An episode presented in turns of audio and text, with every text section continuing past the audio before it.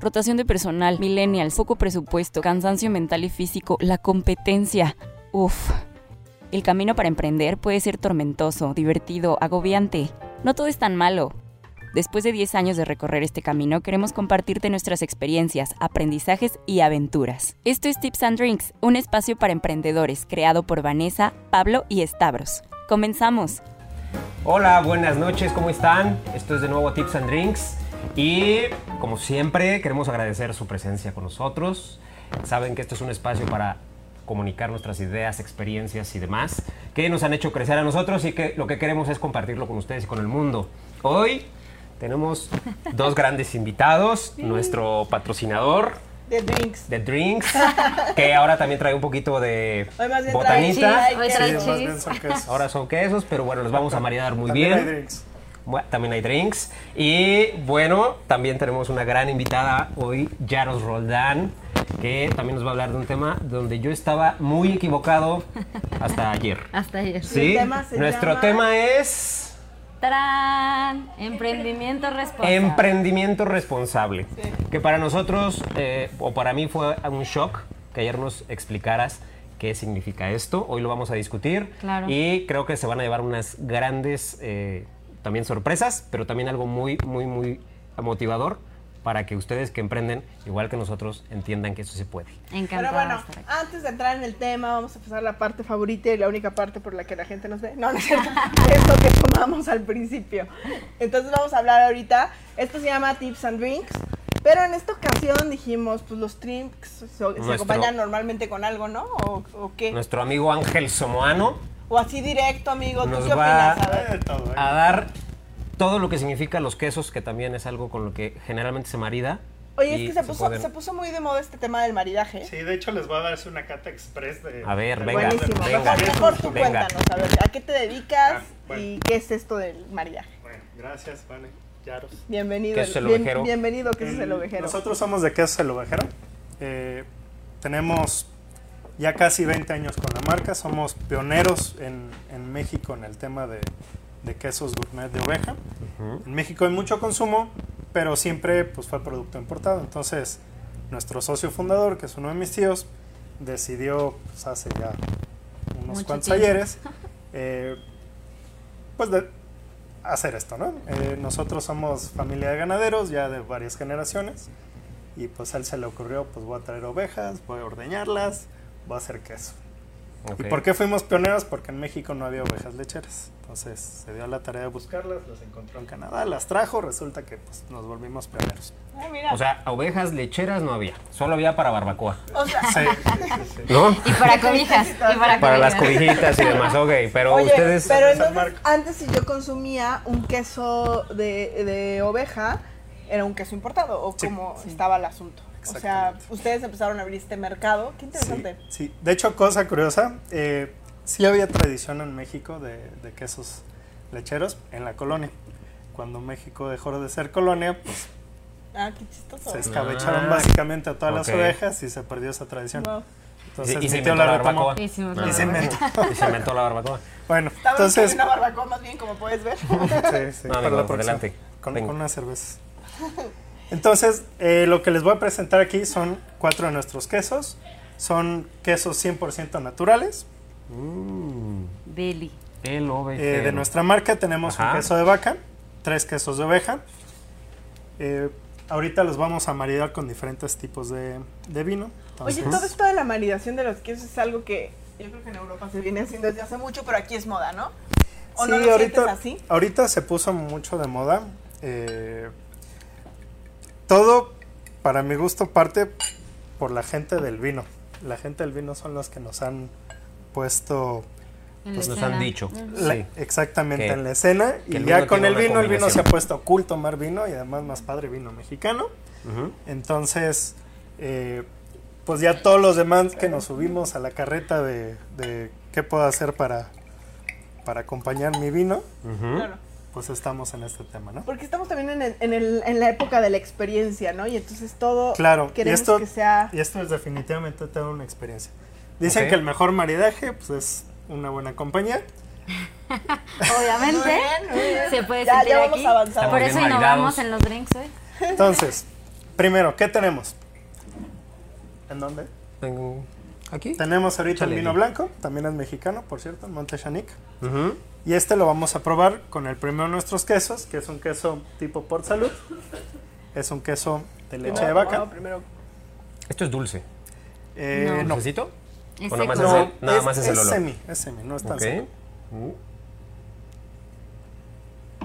¿Saben Dicen los expertos que el primer trago es para vinificar la boca. Ah, deli. Para me- acostumbrarte un poco a la acidez del vino. Ok. Siempre el primer trago te vas a ver diferente a los demás. Es real. Entonces, en lo que se te acostumbra la boca a la acidez, a la temperatura y todo, Ok. entonces ya estamos listos. Yo estoy Buenísimo. siempre listo para el, ¿Qué Para pasa? el Entonces- maridaje, para el maridaje. Tomamos un Port Salud. ¿Cuál ¿Es es este de aquí? El Sí, naranja, ¿no? Sería Naranjita. Ay, perdón, Por favor, perdón, sí, perdón, que tiene- perdón. No, no, Yo sé que yo. tenías hambre, Yo disculpa. sé. Sí, ya saben, no he comido. ¿Y qué hago? Me lo como. Este Sí, no. Lo veo. ¿Se acuerdan de la película de Ratatouille cuando la Sí, rata la chef le explicaba a su hermano rata vulgar que que cómo se maridaban los alimentos y tomó un alimento y se cerró los ojos y se me generaba fuegos artificiales, ¿no? Claro. Luego tomó otro y cerró los ojos y igual. Y después los mezcló y pues fue así como una fiesta de luces De y todo. sabores. Entonces, Básicamente vamos a hacer lo mismo. Prueben el queso, mastíquenlo, salívenlo. En esta escena, ¿qué rata soy yo, amigo? No me atrevo. La que imagina, la que imagina, La que la que sea. La La que tú quieras ser. Ay, bueno. Muy bien. Entonces es un queso ligeramente graso. Es Ujú. un queso, mm, digamos que es un pariente francés del manchego de vaca que comemos. Ay, qué delicia. Ok. Pero con un poquito ya más de sabores que tiene la maduración. Este tiene una maduración Puro- baja. puros quesos es un maduros. mes. Sí, y sí se- Semi-maduros, Semi-maduros. semi-maduros. Ujú. La verdad es que sí, entre el olor, el saborcito, sí es, sí es otro, otro Sí. toque completamente. Entonces ya probaste el queso, ahora los invito a que hagan lo mismo, muelan un poco en su boca el queso, salívenlo y échense un traguito. Yo ya me lo había echado hace rato. Ah, bueno. me lo comí. No, y si- ¿Pero sí, lo va a combinar sí. o con algo? o Mm. Puedes ponerle Ah, frutas, claro, mm, con, con uva. Porque yo me acuerdo uvas, que Ratatouille lo combinó con una fruta. Digamos que aquí estamos maridando vino con queso con frutas. Ok, ¿no? a ver, Porque el queso también. para claro, que nos puedas a- explicar todo, explícanos todos los quesos de una vez antes Va. de que aquí nos... de entrada. Antes de que me los acabe. me Entonces, ahorita probamos un por salud. Después vamos a probar, eh, ese es súper recomendado, por ejemplo, con vinos blancos, ¿Y este Ok. cómo se llamaba? porque es más suavecito. Por salud. Salud. Ok. Es este. En, en general, en el mundo de los quesos, eh, no hay una regla para maridar. Cada quien marida como le gusta y el maridaje correcto va a ser lo que te guste. Ujú.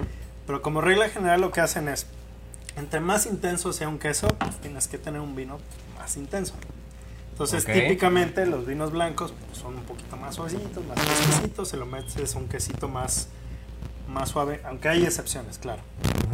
Después eh, tenemos un semimaduro de abeja, que sería El... Ah, este de acá. Sería un queso, digamos, como el natural, que es como ya como un manchego español. Este. Sí, pero ¿Cómo, tiene cómo es que se llama? Semimaduro. semimaduro, Semimaduro. porque es pues, semimaduro. Bueno, Es, Es- sería, ándale, Ese. exactamente. ajá, este, señores. Ese Este sería un queso, digamos, al ¿Y natural. este también consideras que se debe maridar con un blanco? Este, lo primero les iba a platicar sobre todo. Este lo podemos eh, meter ya con un rosado, que es un poquito más intenso. Entonces, a- en un ratito más vamos a probar con el rosado. Luego tenemos Berrios, que es nuestro estrellita marinera, que es un queso, digamos, semimaduro que curamos al vino tinto. Y es un queso muy particular, porque, bueno, si se dan cuenta, tiene por ahí unos puntitos. Moraditos. Unos puntitos moraditos. Lo que hacemos es, al queso le hacemos perforaciones, lo metemos en el vino tinto y todo el queso se Mm. hidrata. Es este, ¿verdad? Ah, exactamente. Tiene así el lomito rojito por el vino tinto. Ahí el color que tienes por el vino tinto. Este Ok. y se llama. Berrios. Sí. Y este lo recomiendas A ese ya le un- podemos meter ya un tinto jovenzón, puede ser rosado también, Ok. Eh, un tinto afrutado. Ujú. Después del maduro le vamos a meter ya un vino tinto. Ya es un queso pues con mucho más sabor, necesito un vino también como con más potencia. Sí, güey, aquí Este. Perdón, yo estoy dejando aquí, pero es porque Sí. voy a. Entonces, a lo largo del programa voy a. Y a lo largo del programa programa. les vamos a servir el vino. Me parece bien. Entonces estas son las recomendaciones, o sea, como para una variedad de una tabla de quesos ya variadita Claro, y estaría le puedes meter así. mermeladas, frutas, Ah, de nueces, A ¿no? ver. Claro. Semillas. Vamos Por ejemplo, la miel queda muy rica también. Súper rápido, así, o sea, por ejemplo, los quesos, dependiendo del queso, se combina con alguna fruta, indistinto, Como te guste. padrísimo. Oigan, pues buenísimo. Me encantan a mí, la verdad, nosotros ya tenemos rato conociendo la marca. A mí sí me encantan. Creo que son productos de muy buena calidad, en- hechos en México. Nos esmeramos por ello. Siempre digo esto, soy una obsesiva con esa frase, pero de verdad hay que consumir productos en México, pero de los que son buenos. O sea, Claro, no consuma productos en México porque México y ya, sino porque están bien hechos. Y esto es un- una muestra de algo de mucha calidad Claro. en México intentando competir con, con marcas internacionales que yo creo que lo están haciendo excelente. Sí, de hecho nos ha ido muy bien. Muy bien, muchas Honor gracias. quien ¿En dónde merece. están?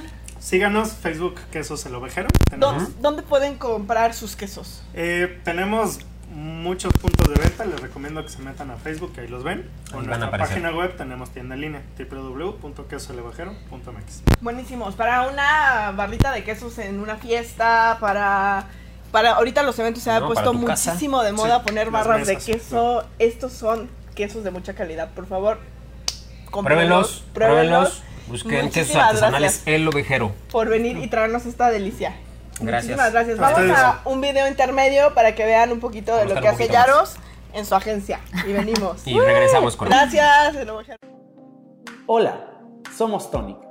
Hay tres cosas importantes que debes saber sobre nosotros. ¿Qué? Somos una agencia de estrategias responsables de negocio que propone soluciones de comunicación y mercadotecnia con un enfoque de sostenibilidad. ¿Cómo? A través de un acompañamiento personalizado, analizamos a nuestros clientes y su entorno, les proponemos estrategias que les ayudarán a alcanzar sus objetivos de ventas. ¿Por qué?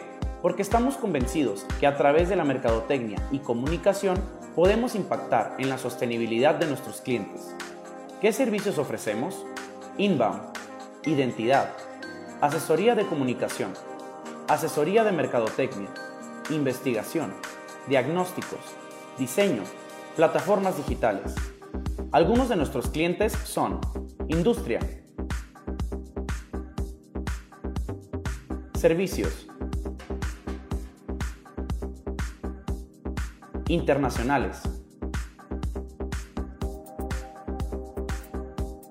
Recuerda que para que tú ganes, nadie tiene que perder. Somos tu aliado.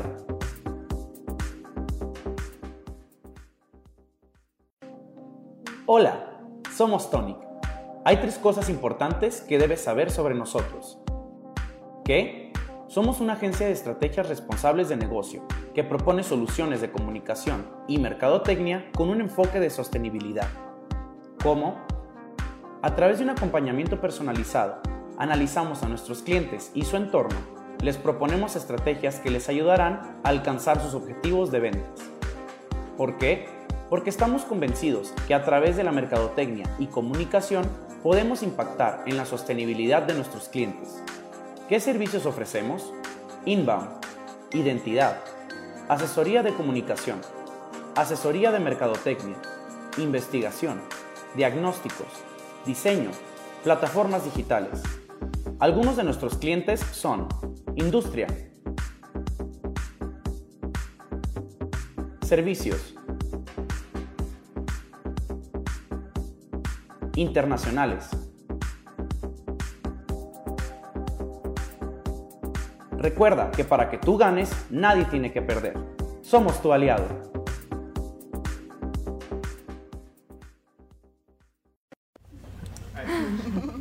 Y bueno, ya regresamos. Gracias. Seguimos aquí en Tips and Drinks. Ahora sí, ya estamos además más servidos. Ya pueden notar. Sigue siendo mi parte muy favorita del, Del programa. del programa, pero la más enriquecedora, por supuesto, es nuestros invitados. Yaros, muchísimas gracias.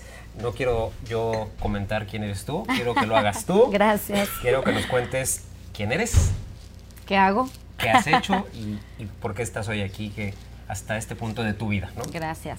Bueno, primero que nada, gracias por, por tenerme aquí. A mí siempre me encanta compartir a donde quiera que voy, entonces es un gusto y es un honor estar aquí con ustedes, compartiendo además cosas tan deliciosas. Sí. Eh, bueno, lo primero que hay que saber de mí es que soy de Pachuca, entonces lamentablemente me gustan los pastes, le voy a los tuzos, o sea, to- Ah, qué raro. todo eso que todo el mundo en Querétaro critica a la gente de Pachuca, todo eso soy, o sea, me cruzo la, la Cuba así, o sea, todo, ¿no? Bien. Eh, bueno, soy Yaro Roldán, soy mercadóloga, eh, egresada del TEC de Monterrey, también lamentablemente hay, que hacerlo Todo. así, ¿no? Todo lo demás de TEC. Soy TEC. Eh, tengo una, una maestría en recursos humanos y bueno, básicamente soy emprendedora de corazón. Eh, yo siempre tuve como el sueño de poder tener mi propia empresa, sobre todo también porque es algo que aprendí en mi casa, ¿no? Eh, mi padre es eh, dueño de su propio negocio y siempre nos enseñó como a ese tema de poder ser independiente desde el punto de vista de que tú decides cuándo abres, cuándo cierras, cuándo haces, cuándo no y tal, ¿no? Como poder tomar tus decisiones muy, muy, muy de manera independiente. Este es mi tercer emprendimiento, o sea, tengo un largo camino. También por eso, cada vez que voy por el mundo o por, eh, diferentes foros hablando con emprendedores, les pido y, y les sugiero que no se desesperen, ¿no? O sea, yo quebré dos empresas antes, entonces no pasa nada, o sea, agarras tus chivas y vuelves a empezar porque es parte del camino, ¿no? Este, que es el tercer emprendimiento, es una agencia, es una consultora en sostenibilidad. Tenemos enfoque en comunicación y marketing responsable. Obviamente no nació siendo esto, o sea, nosotros éramos otra cosa al inicio, pero a medida que vas avanzando vas evolucionando, ¿no? Entonces, en algún momento de la vida entendimos que hay una manera más correcta desde nuestra percepción, ojo, también, pero eh, es muy válido, eh, de hacer los negocios de una manera más sostenible. Y es un poco lo que les vengo a compartir hoy, ¿no? Como, como este tema que parece que es una moda y que se entiende como solo abrazar árboles o solo reciclar papeles, Es no es nada de eso, de hecho es todo lo contrario, ¿no? Entonces es un poquito lo que quiero hablar con ustedes hoy. Eh, ojalá que no les aburra, espero No, ser chistosa en el Inter. Es, es un tema, la verdad, que es súper polémico porque yo creo que hoy es la era de la responsabilidad social y entonces es entre comillas porque malentendemos todos que es responsabilidad social, ¿no? exactamente. O sea, a mí me encanta que vengas a hablar aquí de eso. Y pues para empezar a hablar del tema, vamos a hablar primero de las, pro- las empresas que son socialmente responsables no existen, nos comentabas tú. Sí. Eso no existe. Por ¿no? favor, Escuchen no me maten. Escuchen bien que no eso. me mate la gente que dice que sí. No. Eh, a ver, a mí- Cuéntanos por qué. Para mí es importante como establecer muy bien las diferencias entre los conceptos, ¿no? Soy una persona muy de by the book, entonces hay definiciones y cosas que no podemos inventarnos. Ya hay una definición que existe y nos tenemos que apegar a comunicarnos de manera responsable sobre los términos, sobre todo para no confundir a la gente que luego no tiene tanto acceso a, tan- a- a- a tanta información sobre el tema, ¿no? Entonces nosotros eh, en Tonic decimos que las, las empresas socialmente responsables no existen, porque uno no puede llegar a ser responsable, ¿me entienden? O sea, la responsabilidad es un compromiso. O sea, ustedes, mi socia siempre hace este ejemplo y ahora la voy a, a- tal cual como a, cuotear, citar. Eh, porque es súper real. ¿Ustedes podrían decir que yo soy responsable? ¿Ustedes podrían decir eso de mí? Eh, Yo no tengo después de tantos haber- datos. Después de haber, te hubiera dicho que sí, pero después de haber platicado contigo ayer, o sea, me quedó muy claro por qué tenemos Porque que decir que no necesariamente. Exactamente. Que no siempre. A lo mejor nuestra audiencia, claro, nuestra audiencia puede pensar, bueno, pues más o menos se bañó, más o menos se peinó, se Tiene nota. una empresa. No dice tanta grosería, pues probablemente sí, tiene una empresa, se tomó el vino más o menos decente, o sea. Y Yo sin creo que embargo, sí es responsable. claro, y ustedes no saben si yo en mi casa golpeo a mi novio, maltrato animales, me la paso atropellando viejitos en la calle, o sea, eso Claro, no lo sabemos, ¿no? claro. Claro. Entonces, cuando hablamos de responsabilidad, justamente nos referimos a algo que es nuestro compromiso en el actuar todos los días. Y no es algo que yo puedo llegar a hacer porque puede ser que mañana me equivoque. Claro. Y entonces, ¿dejo de ser responsable? Pues no, porque soy persona y me equivoco y eso va a pasar todo el tiempo. Entonces, las empresas socialmente responsables no existen. Lo que existe es un compromiso con el actuar responsable. De hecho, en Madrid, en, un, en uno de las actualizaciones de responsabilidad social que tomamos el año pasado, incluso ya solo le llaman responsabilidad corporativa. Le han quitado el adjetivo de social o el calificativo, lo que sea, sustantivo, no sé qué sea eso, porque no soy lingüista. Eh, se lo han quitado para no confundir a la audiencia. Entonces ahora solamente hablamos de la responsabilidad corporativa de las empresas y quitamos el social. Porque cuando le metemos ese calificativo, la gente solamente piensa que es ayudar personas o, ayudar a la ecología. A la sociedad de alguna manera, ¿no? Exactamente. Entonces, ¿qué pasa Entonces, si, quiero estar en el camino de ser una empresa socialmente responsable, que no voy a llegar a ser? Exacto. que te vas a comprometer con una actuación. comprometer con eso. Sí, exacto. Y, y, o sea, no no puedo confundir a la gente que está allá afuera, ¿no? Sí, ¿Qué significa? Exacto. Entonces ahora entonces tú vas a hacer voluntariado, vas a hacer caridad, ¿de qué se trata? Filantropía, que es con lo que más se confunde. Entonces, bueno, desde esa perspectiva, entendiendo que eh, nosotros no podemos llegar nunca a un tope de responsabilidad, sino que lo que hacemos es que todos los días tratamos de hacer lo mejor que podemos con lo que tenemos, ¿no? Eh, hay un proceso de evolución de cómo las empresas se han implicado con la sociedad. Eh, en el pasado, antes, existía lo que era nada más la filantropía, es decir, llegaba el abrazar árboles de la Sierra Gorda, te tocaba y era como, ah, por favor, me da dinero, señor empresario, y era como, sí. Luego llegaba el de los niños con cáncer, sí. Luego llegaba el de no sé qué, y sí. Entonces dábamos dinero. ¿Qué pasa? Que cuando hay una crisis, en el contexto económico, en el contexto de la empresa o lo que sea, lo primero que se corta es la filantropía, ¿no? Entonces las empresas dijeron, vale, entonces si no vamos a hacer solo filantropía, ¿a dónde podemos avanzar? Y avanzaron a inversión estratégica, que eso es un poco como escoger cuáles son las causas sociales en las que yo quiero invertir dinero y meto mi dinero ahí. Por ejemplo, Danone con la lucha contra el cáncer, ¿no? ¿Eso significa que el yogur da cáncer? Pues no.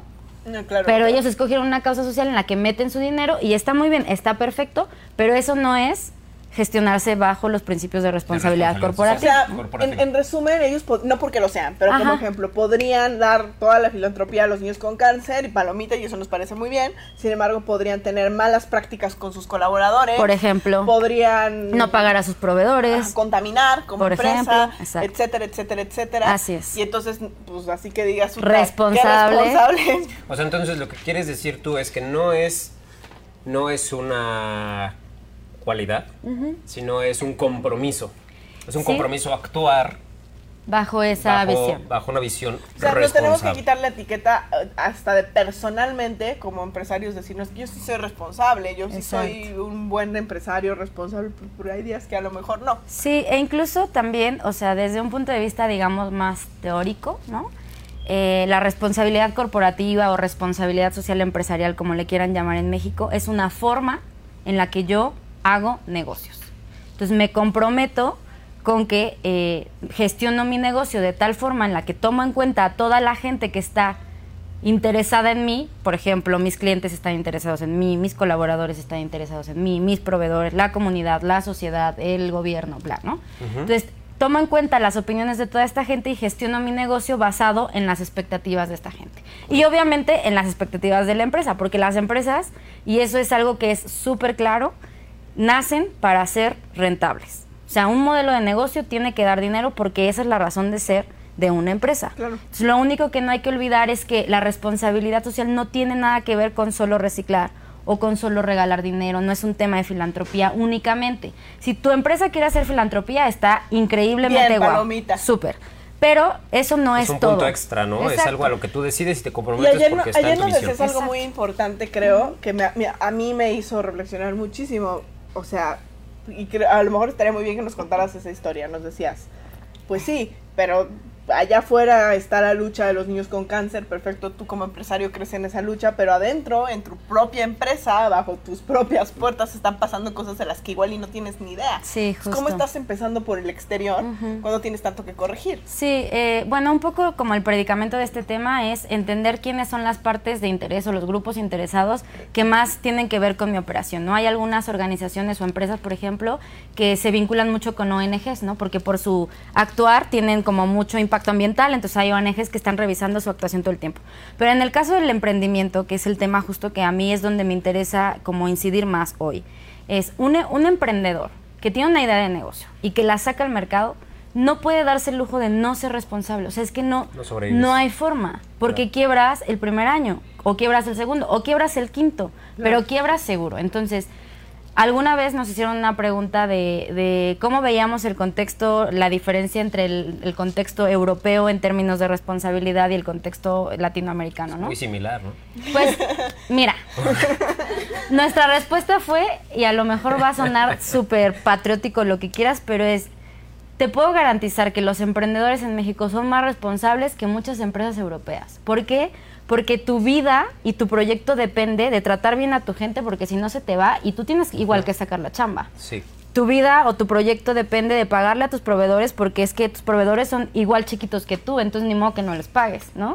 Tienes que hacer negociaciones ganar, ganar, porque es que si tu cliente te dice que va, te va a pagar a 180 días, no vas a poder, entonces te buscas clientes que te digan te pago a, a dos semanas, ¿no? O, a- o en cuanto se acabe la Vámonos transacción. ayudando, ¿no? Exacto. Eso es a lo que tú llamas grupo de interés, Eso es a lo que yo llamo grupo de que interés. es lo que está O cerca sea, de ti, de alrededor son de tu mis negocio. colaboradores, mis, proveedores, mis clientes, la sociedad, la Mi comunidad, competencia, mi competencia, exactamente. O sea, es toda la gente, todos los, ajá, los grupos de, de Los que individuos que, que correlacionan con la empresa, ¿no? Y que conviven con la empresa de alguna manera. Entonces, eh, a todos los emprendedores que nos están viendo, eh, hay un, marco.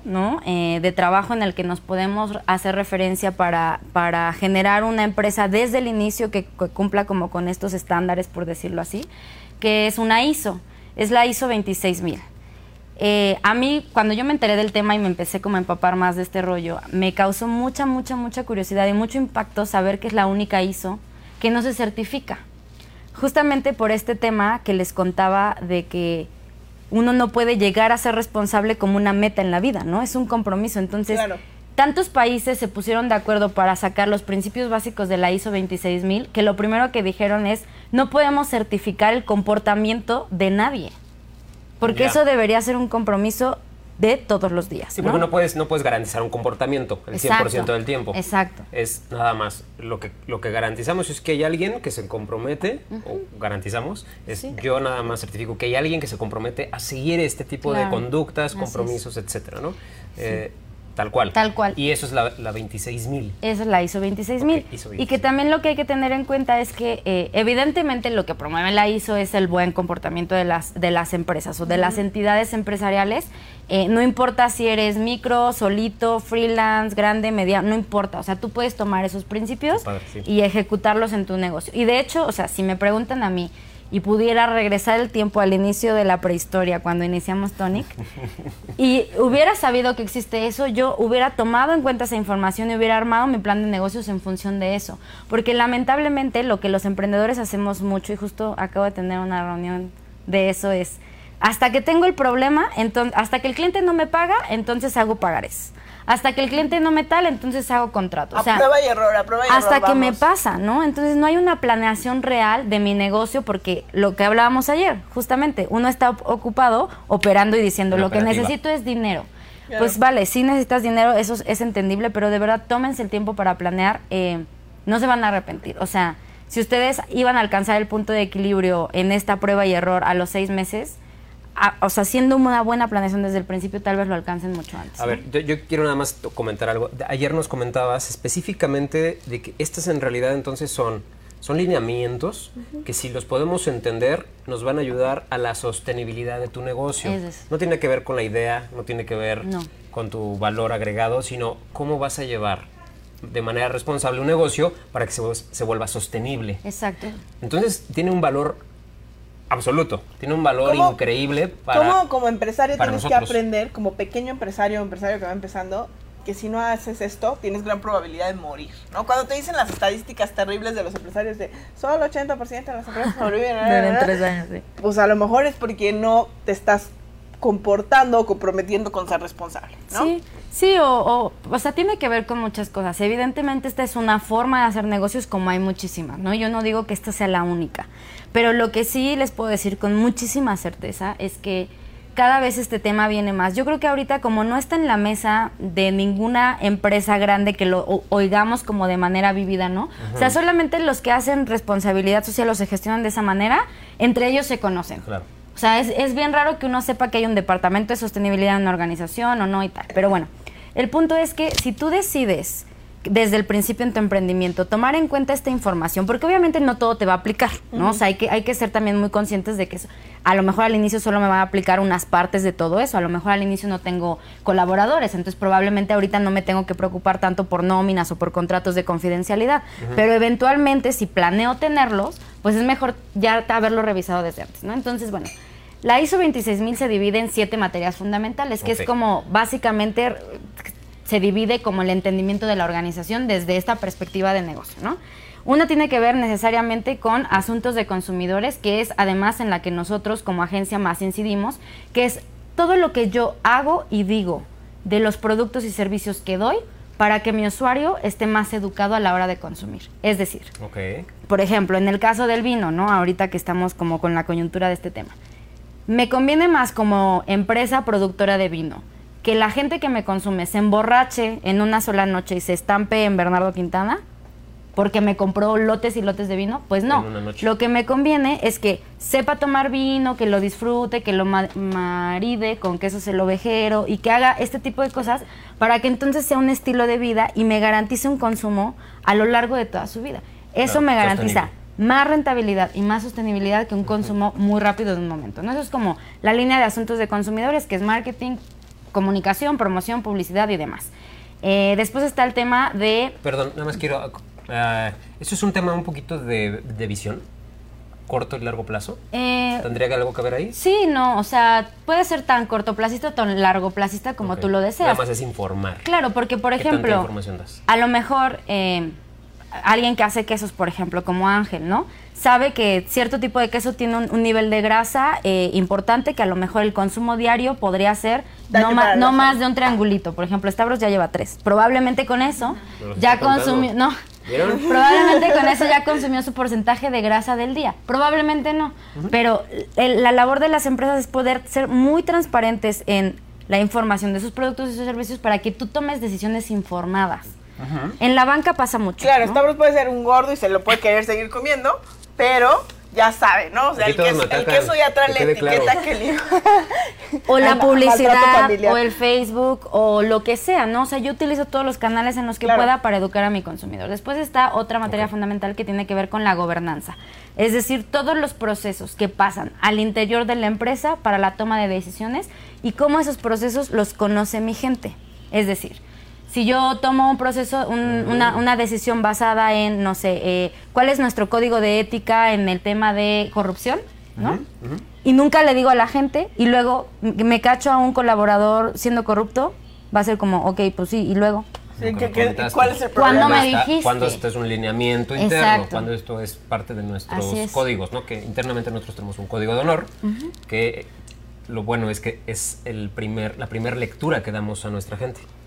Para cuando alguien se quiere integrar, Y te voy a decir algo, no, no quiere decir que los nuestro- códigos de honor, digo, ya nos corregirás tú que estás mucho más informada del tema, sean infalibles. Pero la verdad, mismo, es la verdad es que igual. cuando tú tienes claro bajo qué reglas trabajas, es muy fácil llegar con alguien y decirle, hey, Claro. yo te lo expliqué en la entrevista, yo te lo expliqué cada vez que cometiste este error Sí. Y tienes la libertad de corregírmelo a mí si yo lo hago. O de proponer, incluso, Exactamente, ¿no? entonces pues no, no es como un secreto, ¿sabes? No, Sí. no te vas, no va a ser una sorpresa para ti como para, para el empleado corrupto que no tenía ni idea que trabajaba en una empresa ética. Exacto. bueno, O que promueve la ética.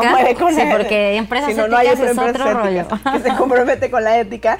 Y era, Sí. ay, qué sorpresa, ¿de qué me hablas? No, ahí está muy claro, lo tenemos en la pared, te lo digo diario, lo vivimos diario, ¿qué onda? E incluso las consecuencias de no hacerlo son estas. O sea, eh, son principios de transparencia, de compliance, de ética y así. Después Gobernanza. está gobernanza. Después está otro tema que tiene que ver con las prácticas justas de operación, que eh, eso básicamente tiene que ver con tus colaboradores y con tus proveedores. No hay dos materias fundamentales, una específicamente para colaboradores y otra para proveedores, en donde tal cual se, se rigen con los principios de actuación eh, con esos dos grupos de interés, que la o sea, como que los tres más importantes desde mi punto de vista, ojo, porque seguro la ISO dice otra cosa, pero desde mi punto de vista son clientes, proveedores y colaboradores. Porque es que sin eso no existes como empresa, sin eso no hay una empresa, ¿no? Tal Claro. cual. Entonces también tiene que ver con eh, qué condiciones de crédito le doy a mis proveedores. Me- ¿Estoy enterado o no de que mi proveedor, eh, por ejemplo, si estoy en un rubro ambiental, contamina, ¿no? O sea, ¿cómo me está llegando esta materia prima o este insumo que, que me está dando el, el proveedor justamente para que yo opere? también es un tema de cadena de valor. Estás, estás diciendo que si tú te comprometes a pagarle a un proveedor el día jueves veintitantos, ese, pro- o sea, tú tienes que cumplir también con eso, por una parte, y por otro lado no, no explotar lo que él ya no puede darte en crédito, no, no, no exponerlo a que no pueda crecer y no pueda mantenerse siendo parte de tu cadena de valor. Claro, y o sea, no necesariamente, incluso luego solamente cosas de pagos, ¿no? O sea, porque lo- al final sabemos que en este nivel de negocio, pues la liquidez es la que importa y el flujo efectivo y hay que, o sea, al nivel del emprendimiento, ¿no? Pero, por ejemplo, pasa que a lo mejor tú identificas, al nivel, por ejemplo, de crecimiento que ustedes ya tienen después de un ratito, identificas que ciertos proveedores tuyos, no sé, podrían estar mejor capacitados en, en un tema financiero. Y resulta que tú estás certificado en finanzas. Y no pues me entonces nada decirles, lo "Oye, integras a un programa de capacitación. O sea, es un, es un poco también entender, o sea, la gente con la que estoy interactuando, en qué momento de su vida, de su negocio y de su expectativa está y cómo entonces yo puedo aportar para que esa empresa o ese individuo o ese También. colaborador crezca a un nivel en el que podamos crecer todos, ¿no? Entonces eso tiene que ver con prácticas justas de operación, prácticas laborales, es exactamente colaboradores y miren ahí, el, o sea, podemos hablar horas y horas claro. y horas. Clima laboral, rotación de personal, contratos, outsourcing, bla, Y bla, si bla, lo quieres bla. ver específicamente por el tema económico, lo que te cuesta. Lo que te cuesta no querer trabajar hacia allá. Porque Sí. Y otra vez ya volviste a perder a la persona que tenías en ese puesto, otra vez ya te robaron el no sé qué, otra vez porque entonces no estás trabajando. Sí, alguna vez en, una, en un congreso escuché que una experta en recursos humanos decía, ¿no? Eh, tienes que ser muy lento para contratar y muy rápido para correr. Para despedir. Esa es una filosofía de Donald Trump, Ajá. según yo. Yo, bueno, da igual, ¿no? Pero el punto es que, o sea, desde ese punto, desde el punto de vista de, de la correlación que hay en la convivencia con, con los colaboradores y así, lo que deberíamos tener en cuenta es, bueno, si tengo que ser rápido para despedir, ¿no? O lo, y tengo que ser lento para Contratar. Para contratar. para eso necesito antes tener un proceso de reclutamiento y un proceso Sí. de despido. Porque es que si no, me lo invento, ¿no? Ajá. Sí, claro, es así de, bueno, busca gente. O Exacto. sea, no, no sabes ni qué No, buscas, aparte ni te voy a cómo lo algo. vas a, A ver, buscar. como tú dices, bajo un procedimiento, porque si soy rápido para despedir bajo mi tontera mental, no sirve. Bajo me Gracias. ¿Se pueden decir groserías aquí? De las que quieras. Bajo me encabroné hoy porque venía, venía de malas, ¿no? Y me hablaste feo y ya te vas. Sí, o incluso hasta el, entonces, ¿qué hasta tan el colaborador. estoy siendo? ¿Qué tan rentable estoy siendo? O me lo quedé 200 millones de años porque tuve un proceso y está haciendo 25 mil cosas mal. Nunca me di su desempeño, nunca supe si era bueno o era malo, entonces me caía bien y siempre lo tuve ahí. O sea, eh, todo el proceso de indicadores, de recursos humanos y tal, tiene que entrar en esta materia fundamental. Y, hay- o sea, igual yo se los cuento ahorita como muy burdo y tal, pero ahí en la ISO pueden ver así específicamente rubro por rubro en qué se tienen que fijar. Esta hizo, perdón, esta pública. Sí, Eh, sí, sí, está en ok, internet. Como todo perfecto. en la vida está en Google. Como o toda sea, la vida ya está en todo. internet. ya no, hay, ya no hay que inventarse nada además. Ya no hay pretextos en la vida, ya no, Exacto. podemos- ya no estamos en la era de No es como que te vas al disco de Encarta y lo metes en tu compu. No, o sea, ya, ya eso ya pasó. Ay, nadie conoce Eh, de eso. Ustedes no conocen de eso. Seguramente los millennials que nos están viendo Sí, tampoco. yo, porque somos dos años mayores nada más. No entendemos. Sí, qué, qué cosa. Bueno, después Venga. está tema de derechos humanos, que ahí, híjole, eh, a nosotros siempre somos muy breves en esa materia fundamental porque es bien complicada en, en- en países de, de- de Latinoamérica hablar de ese tema, sobre todo ligado a las empresas, eh, porque cualquier derecho humano que es vulnerado está penado por la ley. Y en México, lamentablemente, como en Latinoamérica, hay muchos derechos humanos que están siendo vulnerados. Bueno, en México yo creo que ni siquiera entendemos que es un derecho humano. O sea, hay muchas cosas que muchísima gente cuestiona que yo digo son derechos humanos. Y casi te puedo Pero- decir que incluso nosotros en algún momento hemos vulnerado alguno. O sea, te Puede lo puedo ser, es- muy probable, porque nos, no estamos preparados, ¿no? Nos- ni educados, Sí. ni concienciados, ni nadie nos dice, al gobierno le da igual, o sea, entonces bueno, hay una materia fundamental específica para derechos humanos que tiene que ver incluso con temas de inclusión de grupos vulnerables, ¿no? Eh, desde todos los puntos de vista, entender cómo se trata a una persona que es que, que pertenece a un colectivo. Por ejemplo, el otro día un cliente nos decía, ¿no? Como eh, estoy súper feliz porque ya cumplí en Panamá el 2% de, de personas de, de- con discapacidad que debo tener en mi plantilla. Pero ahora tengo el tema de que, por ejemplo, uno de ellos no llegó a sus indicadores y entonces me da pena correrlo. Es como, no, dude, o sea, lo corres y ya, porque este es un tema de desempeño también. O sea, no hay que tratarlos diferentes. Exacto, porque aparte ahí estás yo, Es- sí- yo siento es que, diferente ahí estás no justamente evaluar. tratándolo mm, mal, porque si yo te voy a tratar como si fueras inferior, porque si no te puedo calificar igual que los demás, eres inferior, ¿no? Exactamente. O digo, así lo veo yo. Entonces te voy a tratar con la misma dignidad que trataría cualquiera que lo hizo mal, con permiso, no estás funcionando. Sí, total, total. Eh, y bueno, para cerrar derechos humanos, ya esa lo pueden re- revisar. Eh, medio ambiente, pues todo lo que hago para impactar eh, lo más que pueda en, en favor del ambiente con los menos recursos eh, que se puedan, ¿no? Eh, pues ahí todo, o sea, ahí es el único rubro en el que entra el tema, a lo mejor, del cuidado del agua, del cuidado de la energía, del reciclaje y tal, desde el punto de vista del concepto rector del negocio. O sea, si yo soy una agencia de comunicación y marketing, con el perdón de todos mis colaboradores, no tengo o no estoy tan obligada a reciclar como a lo mejor una empresa que tiene desechos que Tóxicos. O sí, pero o sea, en hay- cantidades. hay un, hay un, Sí. un como tema abismal ahí, o sea, hay que entender muy bien también en, o sea, cómo yo voy a poder incidir, ¿no? Por ejemplo, Ángel eh, conoce muy bien a uno de nuestros clientes que se llama eh, Date Tata y ellos dentro de sus productos, eh, cada barra de granola que compras o cada producto de granola mitiga el, el- el impacto ambiental a través de una huella de carbono. Que eso está súper bien, ¿no? Está increíble y entonces esos son tipos de iniciativas que tú puedes meter en tu giro de negocio de una empresa que les estoy hablando que es un emprendimiento de cinco años eh, y, que, y que es súper válido. Pero de ahí a que yo voy a mitigar la huella de carbono de 600 mil personas, no. O sea, hay que, ¿saben? Claro, O sea, hay que- hay, hay cosas que tú como empresa No puedes vas hacer. a tener mayor impacto si las haces y vas a cosas que, que qué buena onda que las estás haciendo, pero son más significativas que nada, ¿no? Que, qué lindo, o sea, vas a Exacto. qué lindo que reciclas. Pues, Por ejemplo, en, vale. el, en el caso de, de Tonic, nosotros, eh, pues nuestro giro de negocio es comunicar. Entonces, todo lo que hacemos en términos de voluntariado y filantropía, que es justo la otra materia fundamental que tiene que ver con el impacto social, eh, tiene que ver con temas de cómo te ayudo a quien seas a comunicar mejor. O sea, yo no me voy a ir a limpiar playas porque no me dedico a limpiar playas, ni sé nada de playas, ni sé nada de separación de basura. Entonces, mi voluntariado y mi filantropía tiene que ver con mi giro de negocio Claro, que es educar. Que es educar, que es comunicar mejor, que es dar promociones más responsables, que es educar al consumidor en un tema de consumo responsable, ¿no? Eh, eh, en cualquier tipo de producto que tú consumas en la vida. Entonces, hay que tener mucha claridad de que si ustedes van a decidir hacer un tipo de filantropía o inversión estratégica, sea por lo menos en el giro de negocio de cuates. O sea, Donde tienes un impacto No. también más, más relevante. ¿no? porque eres experto. Claro. Entonces, si no eres experto en cáncer y eres experto en yogurt, ¿qué haces curando el cáncer? Danone. No, y que, y que, o sea, de verdad mi respeto Oye. a su acción y todo, pero Pero además, además porque para todo esto no eres cuando lo transmites como empresa, cuando tran- transmites como empresa, ya no eres, o sea, ya no eres tú, dueña, tú accionista, sino es un equipo que además va a entender más claramente cómo puede impactar con lo que hace diariamente, Exactamente. ¿no? En, en todo sentido, en la comunicación, en la filantropía, en el todo.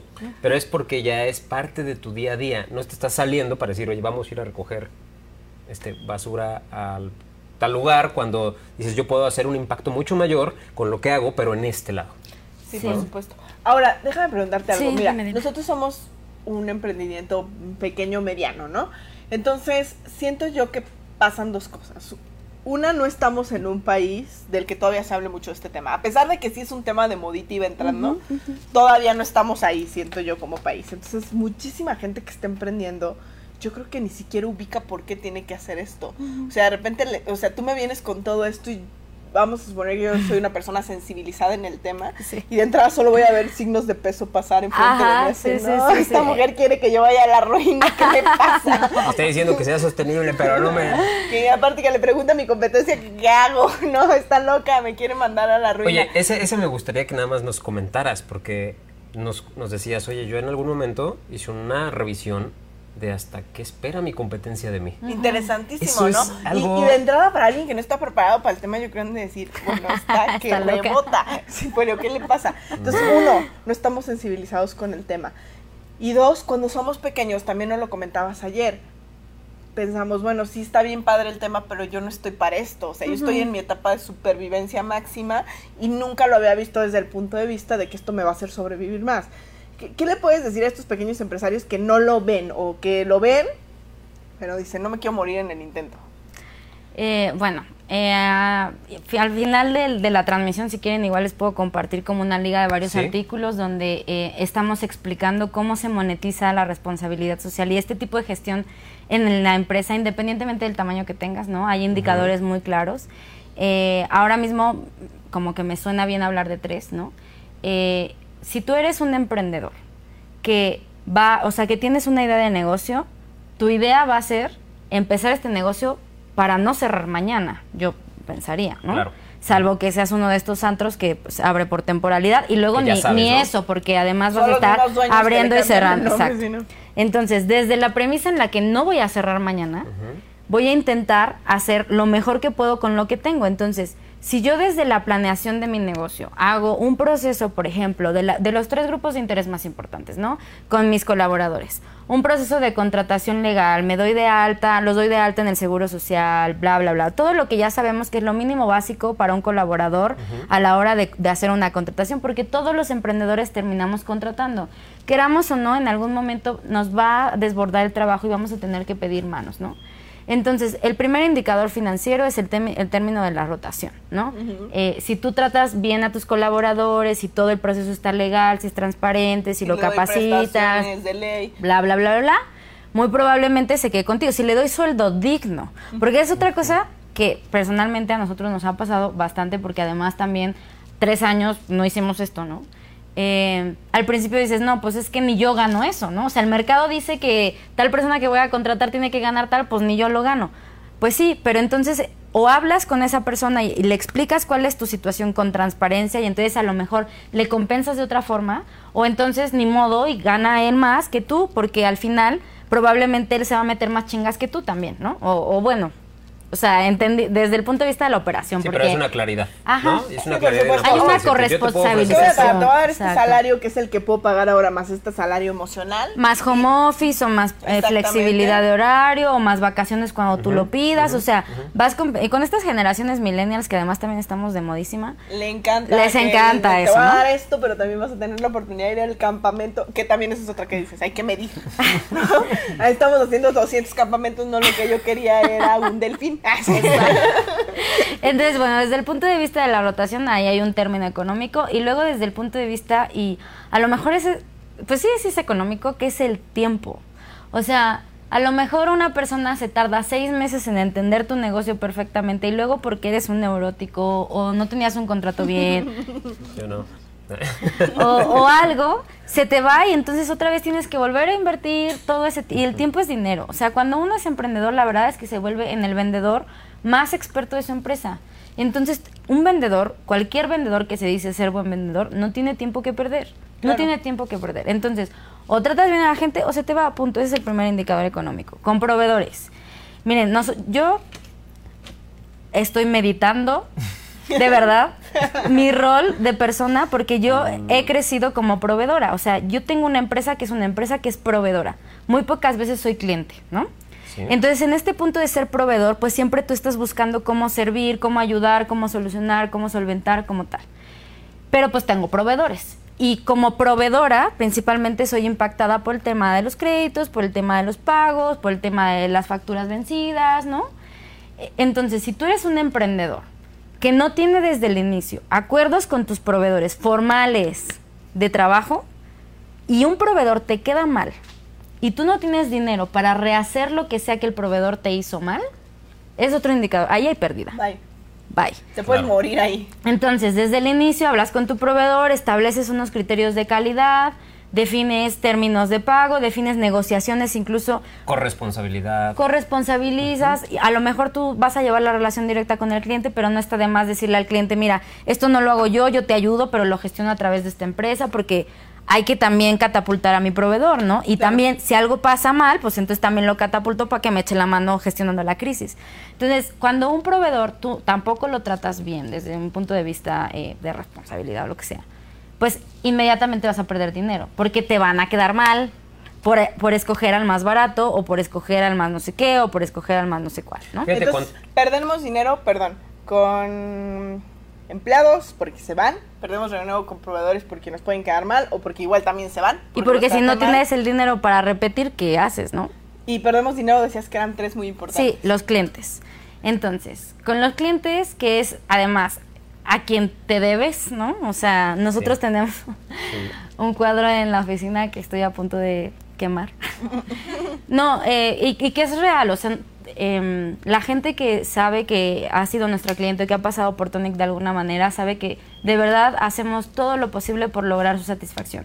De ahí a que se cumpla, pues hay una brecha, ¿no? Siempre va a haber una brecha. Algunas veces se excede, algunas veces nos quedamos cortos. Pero con los clientes es con quienes más. Yo creo que tienes que fomentar un tema de comunicación responsable. O sea, alinear las expectativas, definir acuerdos ganar-ganar. Eh, alguna vez en la vida mm, nosotros nos topamos con, con hacer temas de, de comunicación política, que es súper válido, nadie tiene nada en contra de eso y tal.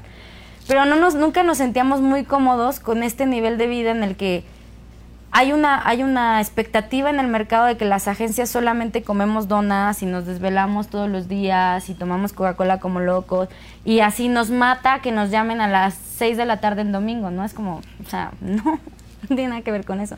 Mi responsabilidad con mis clientes, desde el punto de vista de Tonic y después ya cada quien lo verá en su negocio, ¿no? Mi responsabilidad con mis clientes es cada vez hacerles ver que, con, que a quienes están contratando es a un grupo de gente Claro. que tiene Personas. Errores, que tiene necesidades, que tiene sentimientos, que es vulnerable y al mismo tiempo es auténtica esa vulnerabilidad, ¿no? Entonces, desde ese punto de vista tratamos de fomentar eh, negociaciones ganar-ganar. Ha habido muy, muy, muy, muy contados casos en los que eso no se ha dado así. La verdad es que hemos sido súper afortunados, pero no, no a todos los emprendedores les pasa de esa forma, ¿no? Entonces, si tú no, o sea, te planteas un día y dices, hoy voy a esquemar, ¿cómo quiero que sea la relación con mis clientes desde el inicio en el que yo abro la cortina para operar? Lo más probable es que te encuentres con todo tipo de empresas. Y lamentablemente es que en México y en todos lados hay empresas que siempre se van a querer aventajar. Entonces, una de las frases que en Tonic siempre decimos que a mí me gusta compartir mucho es, para que tú ganes, nadie tiene que perder. Que esa es justo la filosofía de, de responsabilidad social desde la que nosotros vivimos, ¿no? Para que Tonic gane no tiene que perder mi colaborador, Claro. ni mi proveedor, ni mi cliente, ni la sociedad, ni la comunidad, ni el gobierno, ni mi competencia. Porque una de las cosas que nosotros más fomentamos, se me enchina la piel, que más fomentamos eh, Claro. y, y muchos amigos muy, muy cercanos de agencias podrán eh, darme la razón es, puta, si yo no puedo gestionar el proyecto, ahí te va. O sea, Claro. para, para todos hay. Tengo 8 mil millones de clientes, qué bueno, qué felicidad, tú eres mi competidor, pero siempre hemos tenido una relación ganar-ganar. Súper Bien, transparente y que además cada quien reconoce sus áreas de ¿no? expertise, Oye, y no mira, canibalizar. tienes toda bla, la bla, bla. razón, porque aparte a mí me encanta que vengas y trates este tema. Nosotros me quiero considerar que Stavros, Pablo y yo somos personas que estamos de acuerdo con esta filosofía y como tú dices, nos equivocamos muchísimo, estamos en el camino. Pero a lo mejor nunca habíamos tenido como tal una formación o nunca nadie nos había venido a decir, pues es que mira, esto es toda una onda. Claro, y claro, claro. Sí, vamos hay una manera de todos", hacerlo. Y aparte hay una ISO de esto. Yo dije, ay, hay una ISO. Mañana oh, por Dios, empezamos. le estaría haciendo Bueno, bien o no, leí, ¿qué está pasando? 26,000. Pero mira, una anécdota muy, muy contundente que me hace mucho reflexionar de lo que me estás diciendo es que alguna vez a nosotros en una temporada alta se llevaron a todo mi personal. Probablemente porque yo no estaba teniendo la mejor gestión de mi personal, era mi primera experiencia liderando un equipo, ¿no? Pero entonces mi competencia en un acto desleal me deja sin personal en temporada alta, hacia dos días de empezar, sin ningún personal operativo. Después de esta muy mala experiencia, pues yo reflexioné en muchos temas de liderazgo, de cómo mejorar ciertas cosas. Me sirvió mucho, no morí, pero pude haber muerto. Estuvo rudo. Y mucho tiempo después me vuelve a pasar que una competencia, parte de ese grupo, pero la persona que yo pensaba que no era así, empiezo otra vez a buscar a mi gente. Entonces le hablo yo por teléfono y dije, esto se puede arreglar.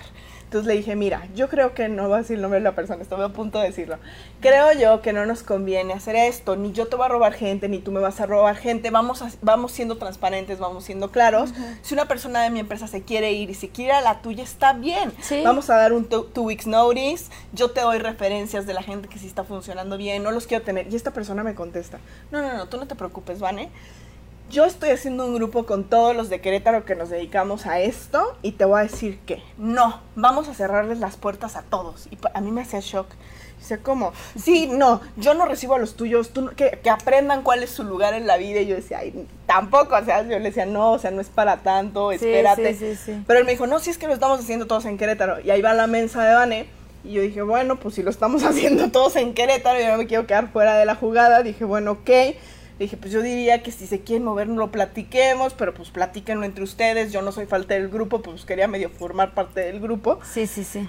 Y nada, o sea, medio quedamos en este acuerdo para que acto seguido vaya y haga exactamente lo contrario Lo a lo que me dijo. claro. Entonces, mi primera reflexión fue, a ver, esto está en mi responsabilidad, porque yo le estoy tomando la palabra a una persona que está pi- pidiéndome hacer algo con lo que yo no voy de acuerdo. Yo no voy de acuerdo con cerrar la puerta a la gente y decir, y no vas a ningún lado y de aquí yo te cierro las puertas con todo el mundo.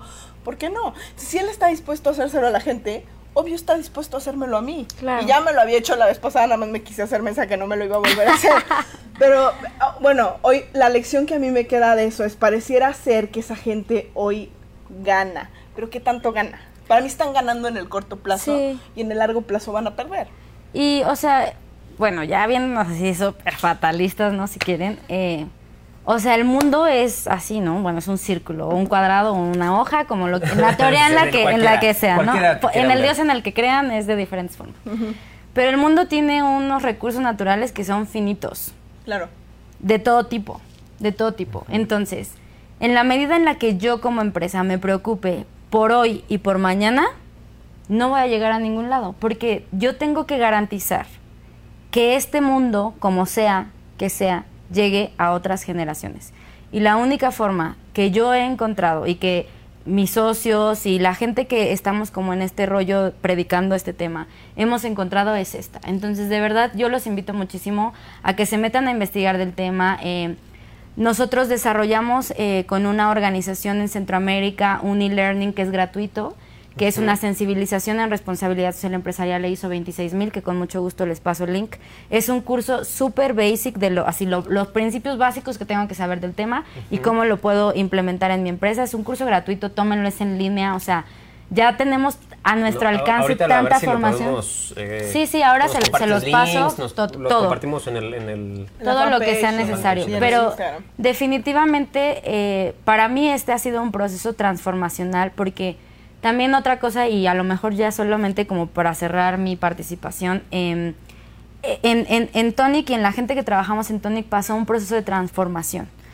Porque yo siempre he creído que las empresas no existen, ¿no? O sea, somos grupos de personas que tenemos un objetivo en común, nos llamamos, decimos que nos Claro. llamamos de la misma forma y ahí vamos todos Claro, por el mundo. claro. Pero la empresa en sí misma solo son cuatro hojas de escritura. La empresa es la gente. Entonces, cuando tú te metes con este tema y empiezas a leer, a leer, a leer y documentarte, lo que pasa en ti es una transformación. Entonces, ya no, ya no tenemos que hablar de responsabilidad corporativa, sino de ciudadanos responsables. Que eso da para otra cosa, ¿no? Pero justamente en la medida en la que yo como persona transformo mi forma de entender el mundo, entender los negocios, entender las relaciones, entender la competencia, entender las relaciones desleales y tal. Desde ese punto de vista planteo mi negocio. Entonces hay una cosa que yo le voy a recomendar por último a los emprendedores que nos están viendo, que es el tema de la filosofía empresarial. tip, tip, tip. En todas las universidades es como haz tu misión, tu visión, tus valores, así en 15 minutos vámonos. De verdad, tómense todo el tiempo que sea necesario para hacerla. Claro. Porque la visión, la, la misión, la visión y los valo- valores son la única cosa que te dan la respuesta cuando estás en una situación crítica, ¿no? Claro. Si alguien te ofrece un convenio que no es, que estás dudoso, regresa a tu misión ¿Cuál es mi misión? y la, y la lees y, y tomas la decisión de si va o no va, ¿no? Si alguien llega y te ofrece una, una- un joint venture o una alianza o expándete o lo que sea, te vas a tu misión, a tu visión, a tus valores y sobre eso decides. Entonces, es tan importante que merece no 15 minutos de nuestra atención, sino por lo menos varias mesas de trabajo en conjunto, ¿no? Sí. Eso y busquen socios que son lo máximo, los amo.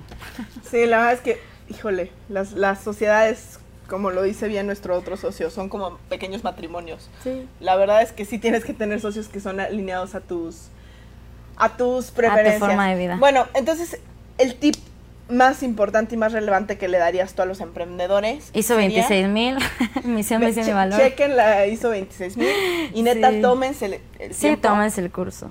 y tómense No, el y, y- curso. y busquen Tonic, por Sí. favor, búsquenlos Bueno. porque ellos ya son especialistas. Creo que eh, lo más interesante es que todo mundo nos vamos encontrando con información que va cambiando nuestra perspectiva de vida, de empresa, de mundo, etcétera. Y creo que tú, tú encontraste algo que te conectó Sí. y hoy es algo que promueves, Sí, sí, sí. ¿no? Y que te tomó probablemente Somos tiempo como los testigos de Jehová ahorita porque todo el mundo va a cierra la puerta así como puta qué hueva. Pero miren, de Sí. mí se acordarán. ¿Se acuerdan cuando nadie creía en Facebook? De mí se acordarán de este tema, de verdad, Sí, de claro. verdad, de verdad. 10 años todo el mundo va a estar tocando sí, la puerta afuera. sí, literal, literal. y en- Sí. diciendo qué hacemos. Muchas bueno, gracias. Yo creo que sí, o sea, yo quiero reforzar tu tip, o sea, cerrando con los tips de, de nosotros, sí quiero reforzar eso, porque la verdad es que no tenía yo el gusto de, de conocerte, Stavros y Pablo sí, y no tenía yo el gusto de estar tan empapada en todo esto, pero yo sí me leí un libro del tema de hacer el código de honor, y la neta ha sido una cosa que me ha salvado la vida en millones de ocasiones en mi negocio. O sea,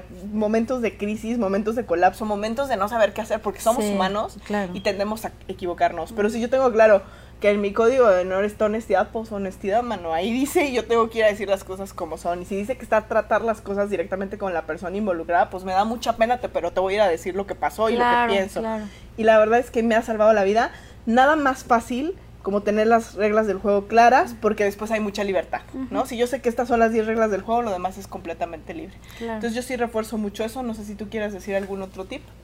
Yo la verdad me quedo con el shock que me causó a mí.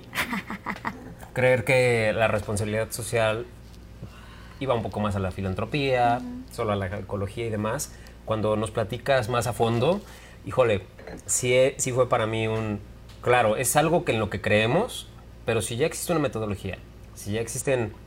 Como le llamas, la- Lineamientos. Y lineamientos. si tengo que oye, empezar por mi casa, Claro. eh, entonces, pues vayamos a eso, ¿no? O sea, vayamos, no, no necesitamos descubrir el hilo negro. Nada, no está inventando A nada. ver, vayamos y busquemos gente que ya lo sabe, busquemos la información en internet, dices tú, pero sí principalmente que nos volvamos responsables, que intentamos hacer que nos comprometamos que nos con la comprometamos a ser responsables lo más que podamos Claro. y que el día que nos equivocamos, o sea, tratemos de corregir, invitemos a más gente y entonces este mundo se vuelva mejor. E incluso el día que se equivoquen, o sea, genuinamente díganle a la persona con la que cometieron el error, me equivoqué, ya, listo. ¿Cómo, cómo te puedo compensar? Lo- ¿Qué, qué hacemos, no? Vamos Sí. a avanzar. Claro. Oye, me parece buenísimo, Yaros. La verdad me encantó el tema. Yo sí le recomendaría muchísimo a los emprendedores porque a veces vamos a prueba y error y nosotros tuvimos 10 años de muchas caídas. Ahórrenselas, hay Sí, gente que ya sabe, que les puede decir por dónde ir. No quiebren, no quiebren. No, no mueran en el intento, hay gente que los puede asesorar. Entonces busquen la agencia, se llama Tony. Tonic, Tonic Latam nos encuentran en Facebook, Twitter, Instagram, todo. Ahí están. Pues me encantó el tema, me encantó que hayas venido. Me la pasé Gracias. muy, Quedos muy el bien. ovejero. Que es el Ah, que ovejero. el ovejero buenísimo, Agradecemos la muchísimo. verdad. Porque Muchísimo, hablamos mucho, pero ya me los quería comer. Eh, yo me voy a Este, llevar mi itacate. Sí, literalmente. de, de manzanas, queso, Fue, y vino. fue un gran tema. Muchas Eh, yo gracias. creo que es- nos toca aprender mucho. Y acuérdense, esto sí, no es solo para empresas grandes. De hecho, es para Puede emprendedores. empezar desde a ti como profesional, ¿no? Como persona. Como Sí, persona. exacto. Entonces vamos por eso. Gracias, Yaros. Yaros. Me encanta. Gracias, Ángel Somano, que es el ovejero. Sí, gracias. Tony, los queremos. Eh, gracias. Hasta Oigan, la y nos próxima. vemos el próximo martes. El próximo martes tenemos también una invitada muy especial y vamos a hablar de temas más artísticos. Ahora nos vamos a ir al lado de la gente que va al arte. ¿Qué pasa con el mundo del arte y el emprendimiento? ¿Se puede, no se puede o qué onda? Así. Sí se Entonces no se lo pierdan, la próxima semana va a estar muy interesante. Gracias, Yaro. Gracias, Gracias, gracias, Muy encantada, amable. encantada, Gracias por estar aquí. Bye. Rotación de personal, millennials, poco presupuesto, cansancio mental y físico, la competencia. Uf. El camino para emprender puede ser tormentoso, divertido, agobiante. No todo es tan malo. Después de 10 años de recorrer este camino, queremos compartirte nuestras experiencias, aprendizajes y aventuras. Esto es Tips and Drinks, un espacio para emprendedores creado por Vanessa, Pablo y Stavros.